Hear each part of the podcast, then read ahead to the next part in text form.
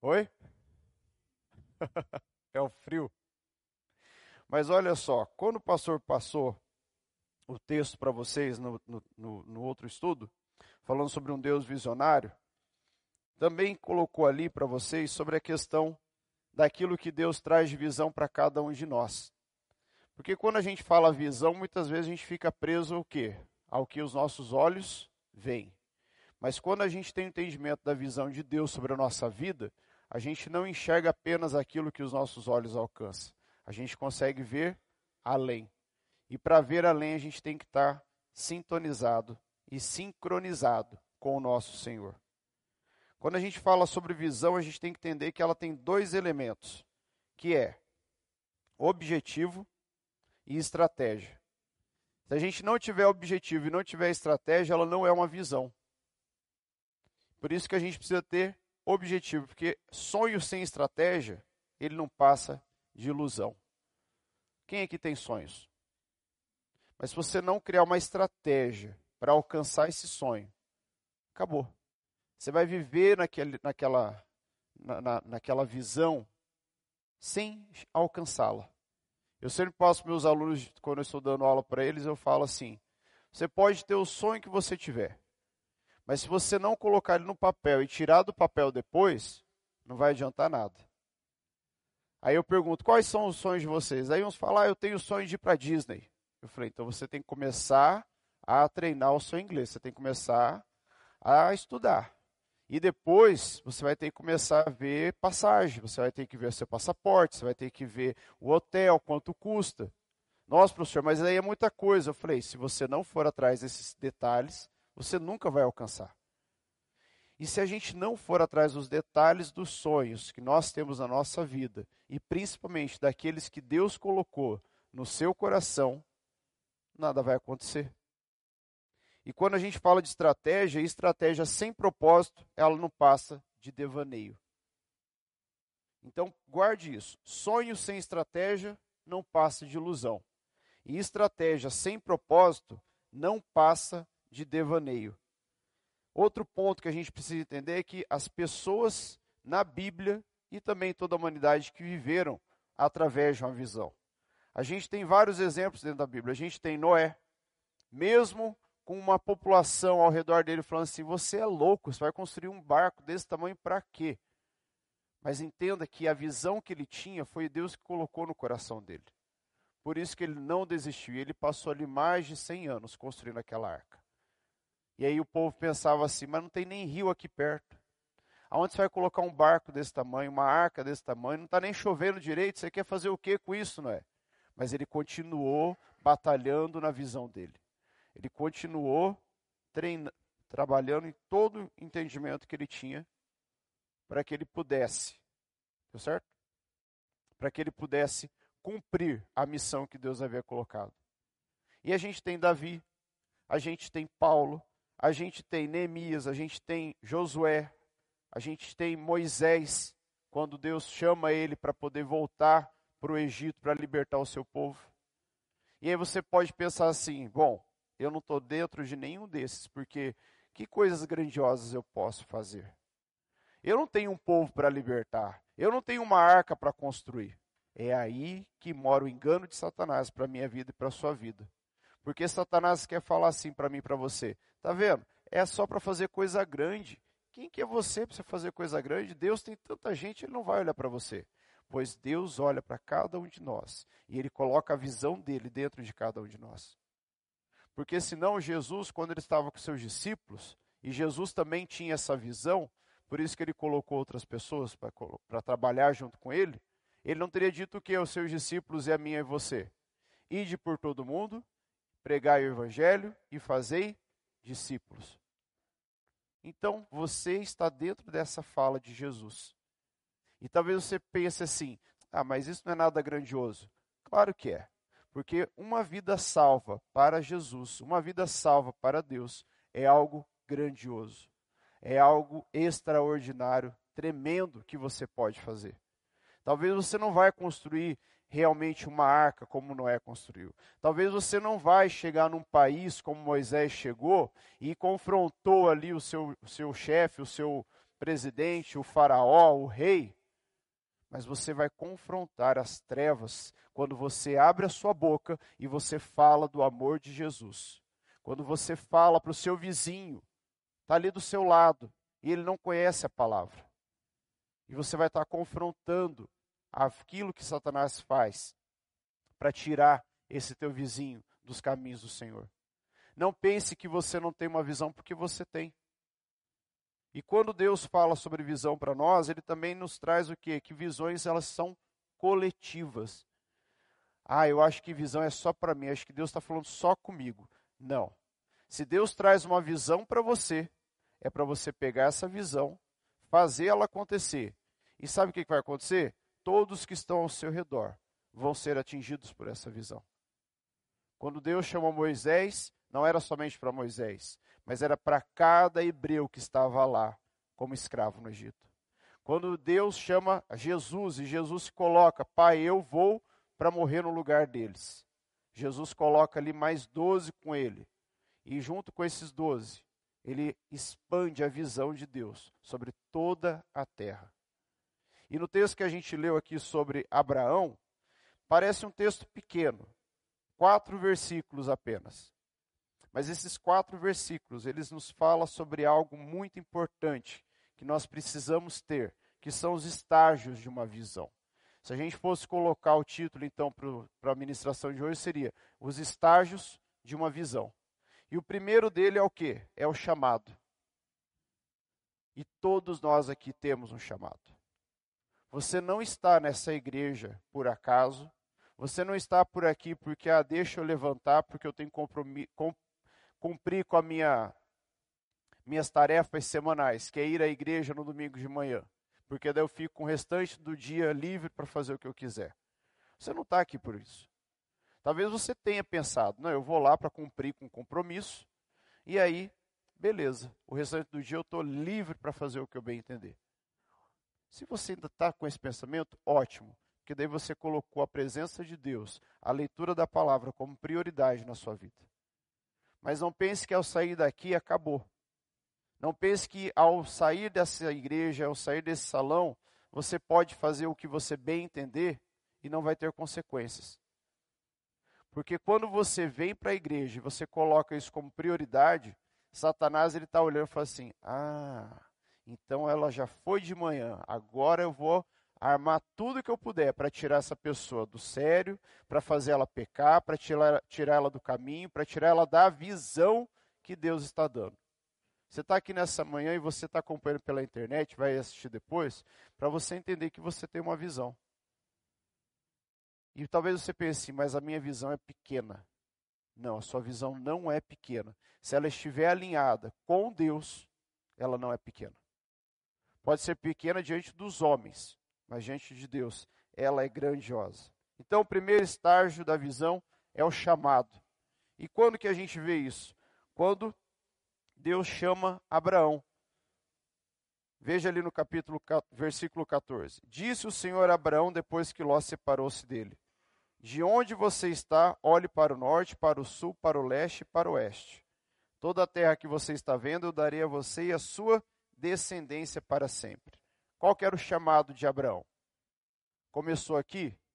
Não, começou quando ele estava lá no meio do povo dele. Sai da sua tenda. Eu quero que você agora vai olhar as estrelas do céu. Eu quero que você saia do meio da sua parentela. Ali era o chamado de Abraão. E Abraão não ficou pensando: será que eu vou? Será que eu fico? Que loucura! Não, isso aí deve ser o quê? Deve ser um som que eu ouvi, deve ser alguma coisa estranha que está tá acontecendo comigo. Eu acho que eu comi demais hoje e estou tendo pesadelos. Não, não era isso. Era a voz de Deus chamando Abraão para ele entender que ele seria conhecido como pai de nações, pai de multidões ou pai da fé. Mas Rafael, eu não estou com todo esse esse aparato aí com Deus, não, para ser chamado pai de alguma coisa. Não, não é assim não, Rafael. Claro que é. Será que quando Deus chamou ele, ele já pensou em tudo o que ele faria? Não. Porque quando Deus nos chama, ele vai nos dando a visão passo a passo. ele nos dá o entendimento daquilo que vai acontecer, mas ele vai nos dando passo a passo. E com Abraão foi dessa forma. Primeiro foi o chamado. E Abraão entendeu o chamado dele. E a partir do momento que Abraão entende o chamado dele, aí Deus passa para o segundo passo. Porque também não adiantaria nada Deus chegar para Abraão e falar: Abraão, vai lá fora e olha as estrelas do céu, porque assim será a sua descendência. Olha também a areia do mar, se dá para contar, porque assim será a sua descendência. Aí Abraão sai, olha e fala assim: Não, loucura, olha o tanto de estrela, como é que eu vou ter tanto filho? E volta, deita a cabecinha e dorme lá no travesseiro dele. Se Abraão tivesse feito isso, provavelmente Deus teria pensado o quê? Esse não serve para minha visão, porque ele já está virando as costas para mim. Quando Moisés está lá no deserto e vê a sarça pegando fogo, não sendo consumida, mas pegando fogo, não. E olha que ele teve um embate ali com Deus, não. Mas é que eu não falo direito. Chama outro. E Deus colocando ali. Isso é para você. E não porque Moisés era super especial, era o filhinho com a estrela na testa. Não. É porque Deus tinha algo grandioso para acontecer na vida dele, mas para isso ele tinha que entender o seu chamado. E veja bem uma coisa: enquanto a gente não entende o nosso chamado, enquanto a gente não entende quem nós somos, a nossa vida fica patinando. Porque tudo gera medo, tudo gera dúvida, tudo gera atraso. Mas quando você entende quem você é diante do Senhor e você entende qual é o seu chamado, aí a sua vida deslancha. Mas deslancha na presença de Deus. Porque as coisas que acontecem terrenas são uma consequência do meu respeito e da minha convicção daquilo que Deus tem para me chamar, para fazer. E principalmente quando eu me coloco e faço aquilo que Deus quer que eu faça. Então, o primeiro estágio é o chamado. Essa é a primeira condição para que uma pessoa receba os comandos do Espírito. Foi ali que ele entendeu. Falou: Deus é comigo, estou aqui e vamos lá fazer o que tem que ser feito. Ali, Deus colocou o Espírito para também comandar Abraão. E tudo aquilo que Abraão fez foi para que ele pudesse cumprir o chamado de Deus. O segundo ponto, o segundo estágio sobre o chamado de Deus, sobre a visão de Deus, é a renúncia. Naquele momento, Abraão ele teve que se desprender, ele teve que, que renunciar a um conforto. Porque quando a gente está na casa do pai e da mãe, não é tranquilo? A gente sabe que vai ter comida, a gente sabe que vai ter as contas pagas, a gente sabe que vai ter roupa limpa, a gente sabe que vai estar tá tudo tranquilo. Eu ia para a escola, estudava e pensava, quando chegar em casa vai ter o almoço pronto. Na hora que eu precisar trocar de roupa, é só abrir o guarda-roupa. A roupa está lá. Mas quando a gente sai da casa do pai, aí a gente entende que, opa, eu não posso ficar pegando toda hora um copo no armário para beber água. Porque vai encher a pia. E alguém vai ter que lavar essa louça. E não vai ter a mãe, não vai ter o pai, não vai ter empregado, vai ter que ser eu. E aí você vai ter que começar a fazer renúncias.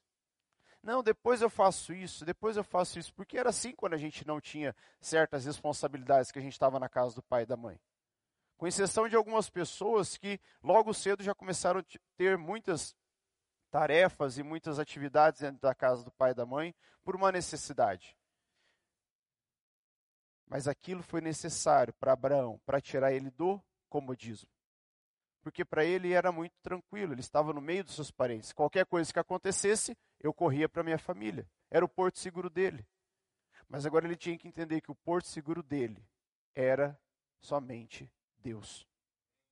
Não era nem a esposa dele. Não era Ló, o seu sobrinho, que ele levou junto. Porque quando a gente vai ler a história de Abraão, Ló não era para ter ido com ele.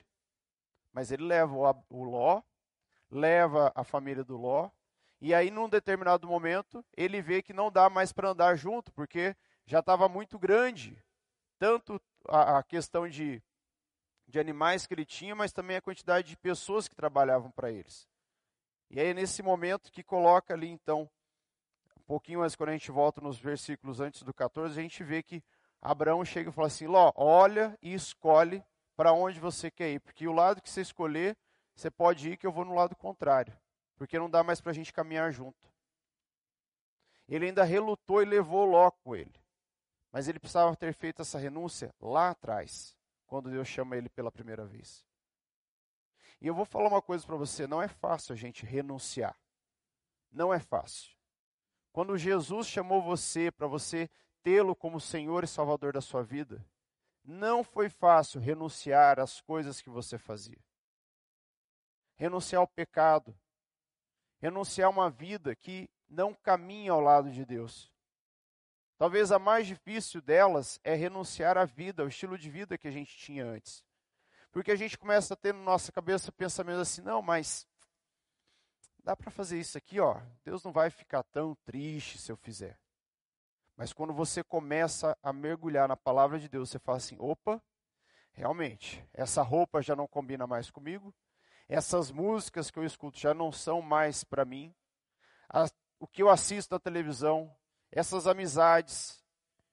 E aí a gente começa a ter que renunciar. E entenda uma coisa: se eu não renuncio a algumas coisas, eu não alcanço outras. Não tem como. Imagine que você é um copo cheio. Se você não se esvaziar um pouco, não tem como colocar mais nada dentro.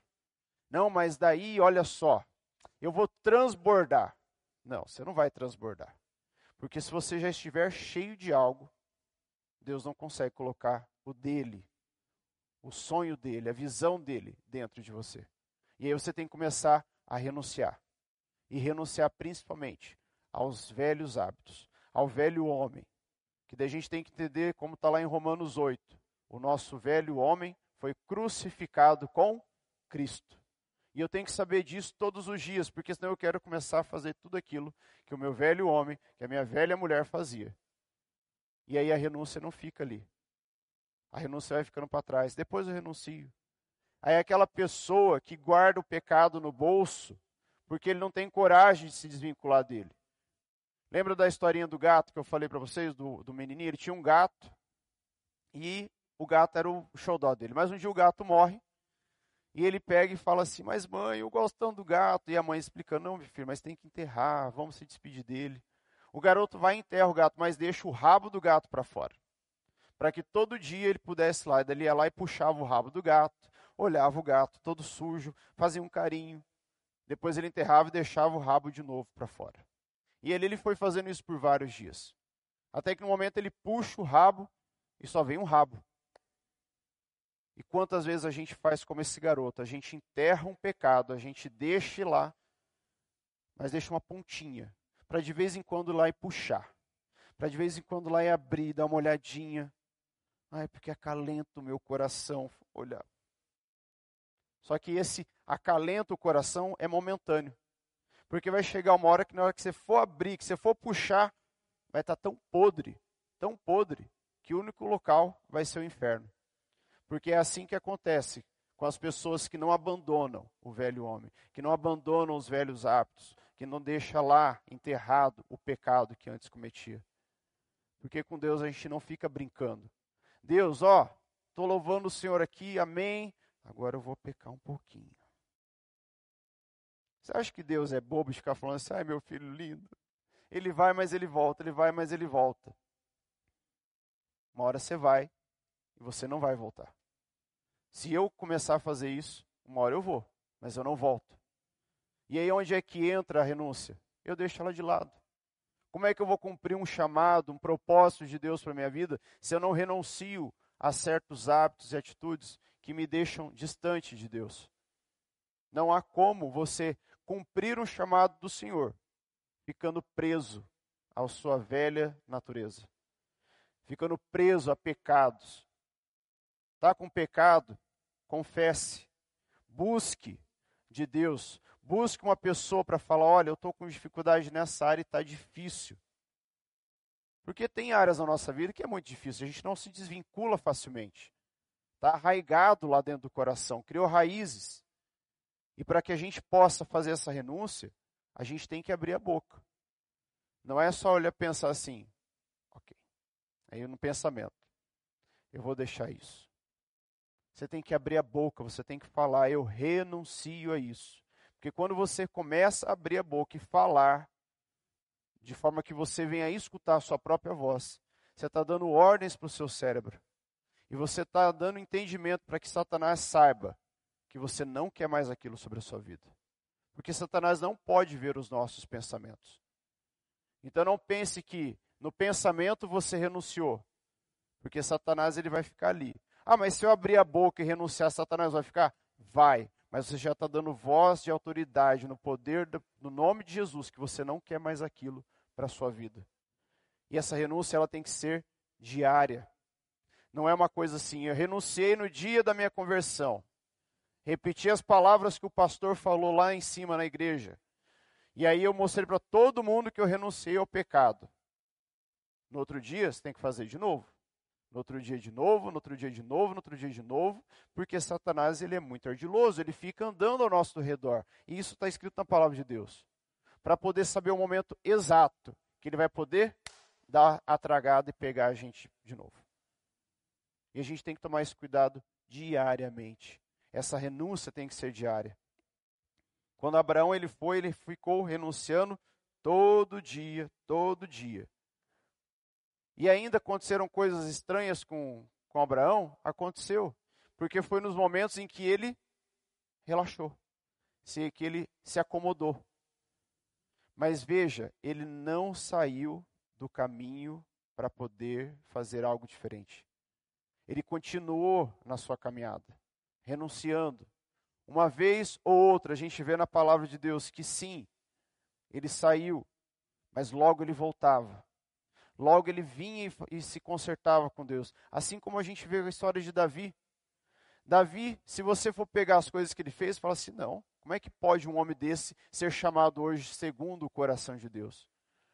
Mas Davi, ele, ele, ele matou, ele adulterou, ele mentiu, mas todas as vezes que ele entendia que aquilo que ele tinha feito era extremamente pecaminoso e distanciava ele de Deus, naquele mesmo momento, ele se consertava, ele pedia perdão.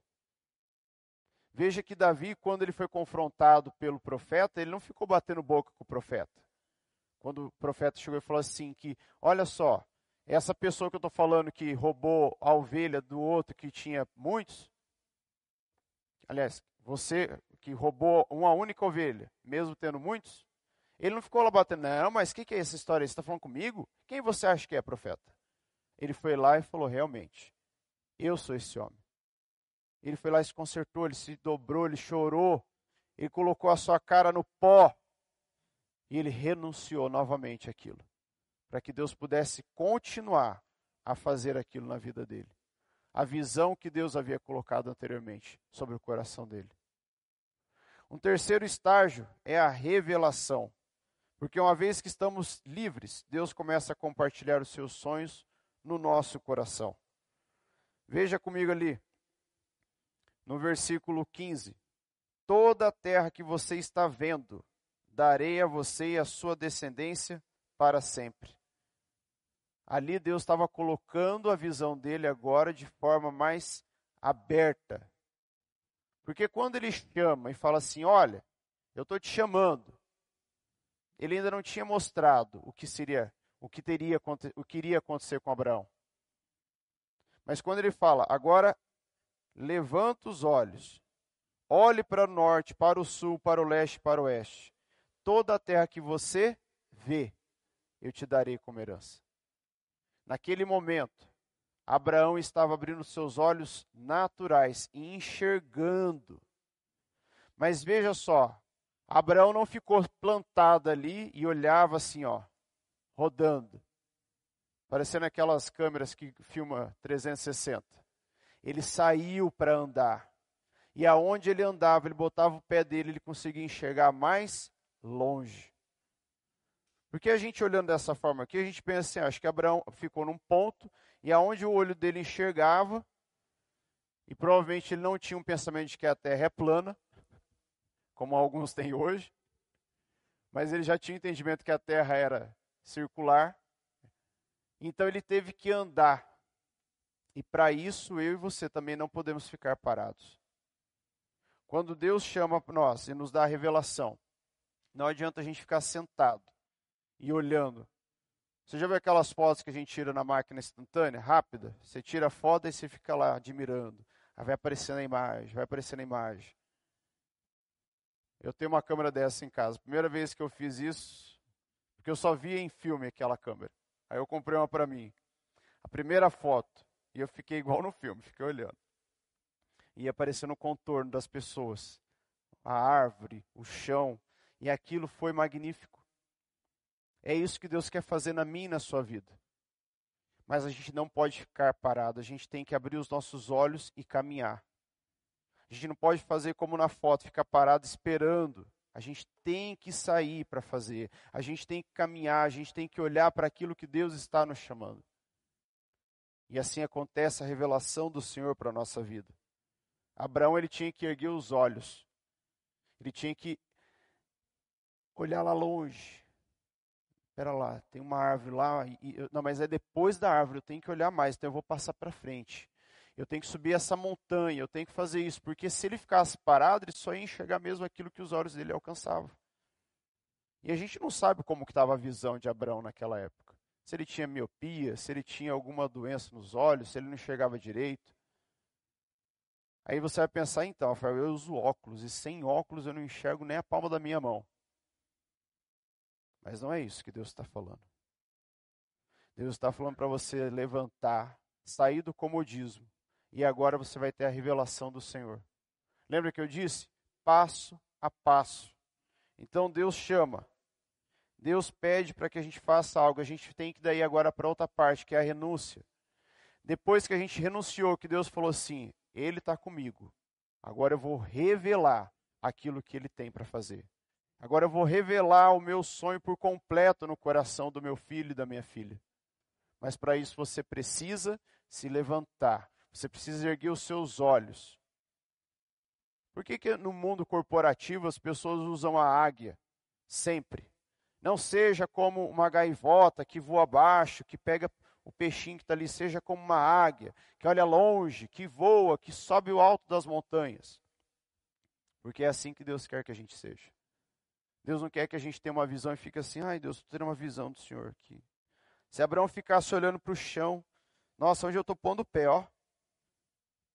Aí é perigoso ele dar de cara com uma árvore ali, falar, opa, é até aqui só. A gente tem que ter esse olho como os olhos de uma águia, que alcança uma visão lá no horizonte. E aí a gente vai entender claramente aquilo que Deus tem para a nossa vida. Abraão não conseguiria ver os limites da terra prometida apenas com os olhos naturais, ele precisou de um milagre, uma visão de fé. E é isso que precisa acontecer comigo e com você: ter uma visão de fé. E a última parte do estágio da visão, que é a ação. Uma vez que compreendemos uma visão de Deus para nós, a gente precisa arregaçar as mangas.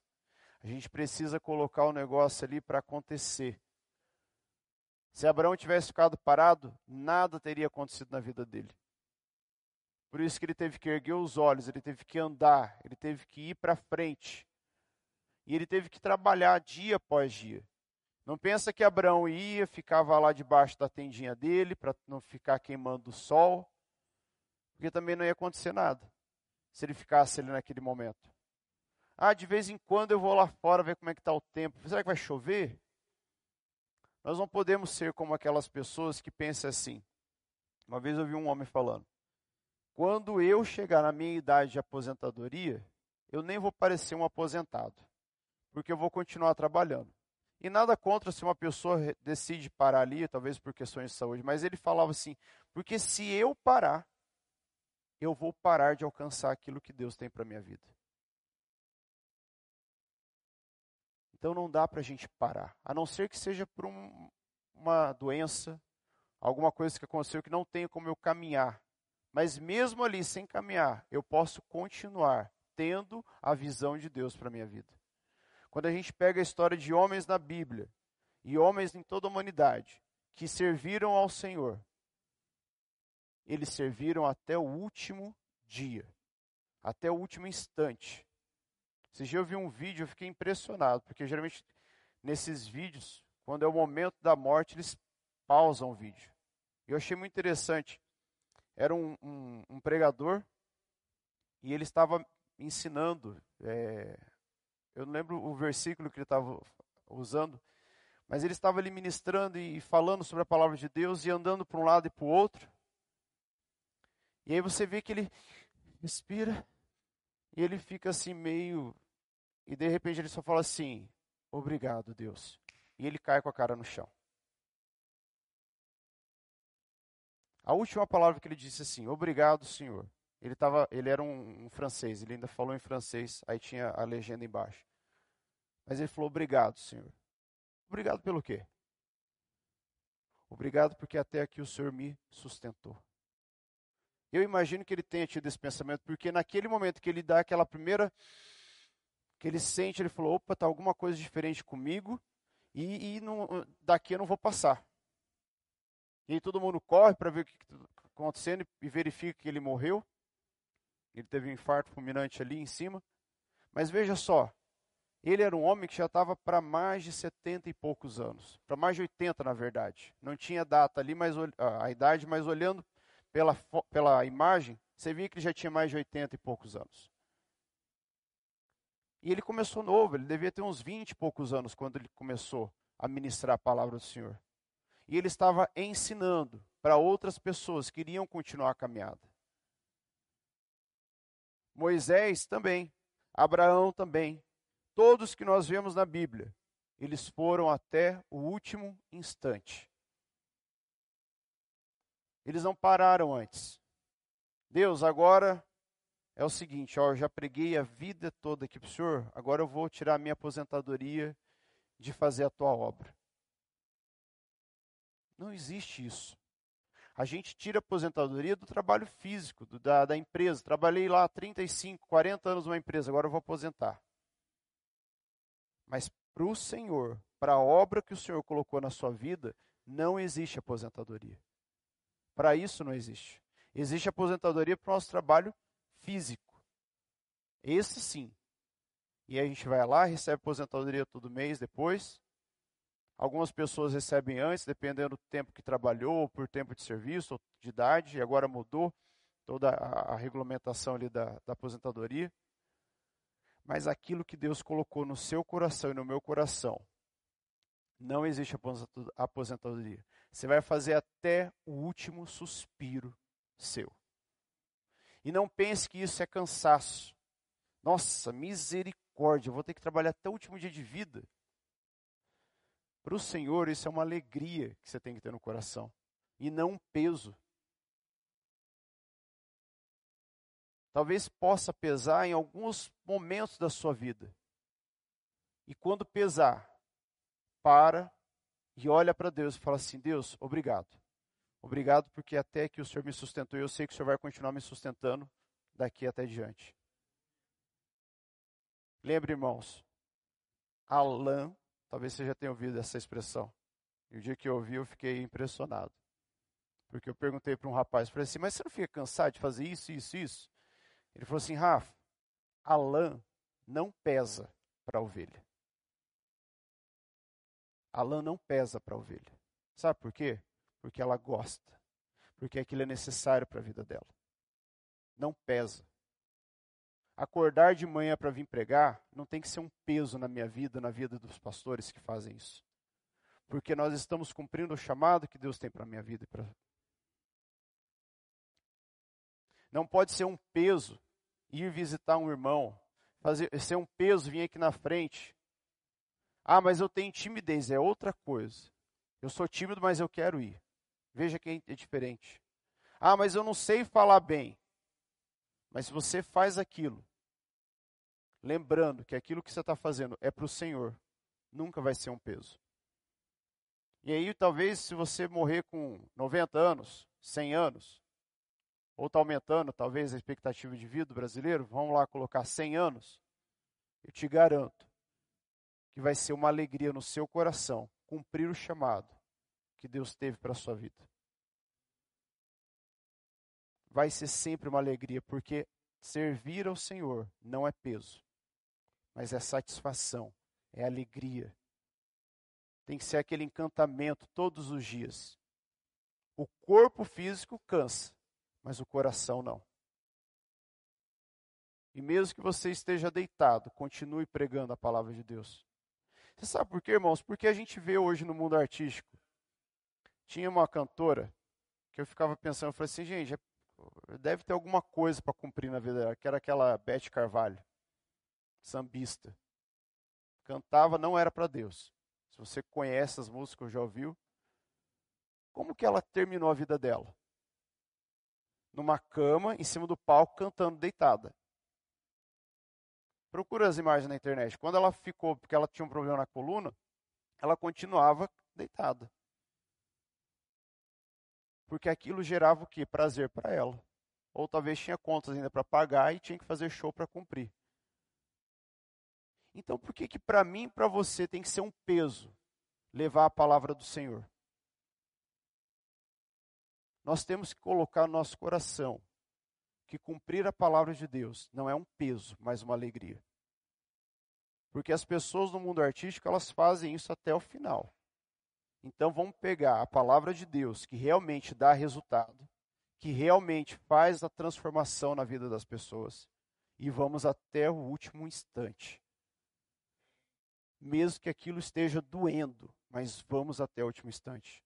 Porque daí a gente vai cumprir o chamado de Deus nas nossas vidas. Não vai ser fácil, mas vai ser satisfatório. E aí vai ser maravilhoso o dia que Jesus voltar e falar assim: Vinde, amados do meu Pai, e adentrar comigo a glória eterna. E a gente vai receber a coroa da vida que Ele tem guardado para cada um de nós. Mas a gente tem que perseverar até o final. E não pensar em se aposentar de Deus. Porque de Deus a gente não se aposenta. Nem tira férias. Exatamente. A gente tira férias do trabalho, da, da escola, faculdade. Mas de Deus não. A gente não pode, a gente nem pode pensar, não, eu vou ficar assim uma semana sem ler a Bíblia, porque a minha, a minha vista está cansada. Se você não está conseguindo ler, então coloca um áudio. Pega lá a Bíblia falada por Cid Moreira e escute a palavra de Deus. Se está cansando da vista aqui, começa a ouvir.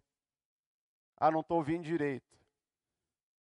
Faz alguma coisa, mas não sai de perto da palavra de Deus. Amém? Convido você a se colocar de pé. E se em algum momento você reconhece que você fugiu desse chamado do Senhor, que você fugiu da presença de Deus, você quis colocar ele num modo de stand-by. Vou deixar ele Deus quietinho, vou fazer outras coisas. Que nesse momento você possa se colocar diante de Deus e falar: Deus, me perdoe. E volta, Deus, a abrir os meus olhos, para que eu tenha, Senhor Deus, re realize o cumprimento do chamado que o Senhor trouxe à minha vida. Deus, nós te louvamos nessa manhã, Pai, te agradecemos por aquilo que o Senhor tem trazido às nossas vidas. Te agradecemos, Pai, porque um dia o Senhor nos chamou. Se nós estamos aqui hoje, Pai, ouvindo a tua palavra, é porque o Senhor nos chamou para isso. Pai, que nós possamos todos os dias, nesses estágios, Pai, de acordo com o que estudamos hoje, possamos, Senhor Deus, ter o chamado. Possamos todos os dias, Senhor Deus, ter a renúncia daquilo que nos impede de cumprir o chamado que o Senhor tem para as nossas vidas. Que a cada dia, Pai, o Senhor traga revelações a nós dos sonhos do Senhor para as nossas vidas. Que os teus sonhos, Senhor Deus, possam penetrar o nosso coração. E que a partir desse momento, Pai, nós vamos colocar ele em ação nós viemos, Senhor Deus, a colocar Ele para concretizar, Pai, aquilo que o Senhor tem guardado para cada um de nós e possamos, Senhor Deus, com essas nossas ações, alcançar outras pessoas, Senhor Deus. Possamos alcançar pessoas que ainda não receberam, Senhor Deus, a Tua palavra, que não conhecem a Tua verdade, mas que nós sejamos, Senhor Deus, essas pessoas, essas pontes que vão ligar, Deus, até o Teu coração, através de Jesus Cristo. Senhor Deus, leva-nos em segurança às nossas casas, Pai. Guarda as nossas vidas, guarda as nossas mentes. Fortalece-nos, Senhor Deus, no espírito, na alma e no corpo, para que possamos cumprir todos os dias o chamado do Senhor para as nossas vidas. Deus, nós te louvamos, te agradecemos por tudo que o Senhor tem feito. E te louvamos, te agradecemos, Pai, também por tudo que o Senhor fará em nossas vidas. Todo louvor, toda honra, Toda glória seja dada a Ti. No nome de Jesus. Amém e amém, Senhor Deus. Amém. Senhor vai falar? Está encerrado por hoje. Logo mais à noite, às sete horas, vamos ser o culto. Todos estão convidados e vão na graça de Deus. Amém?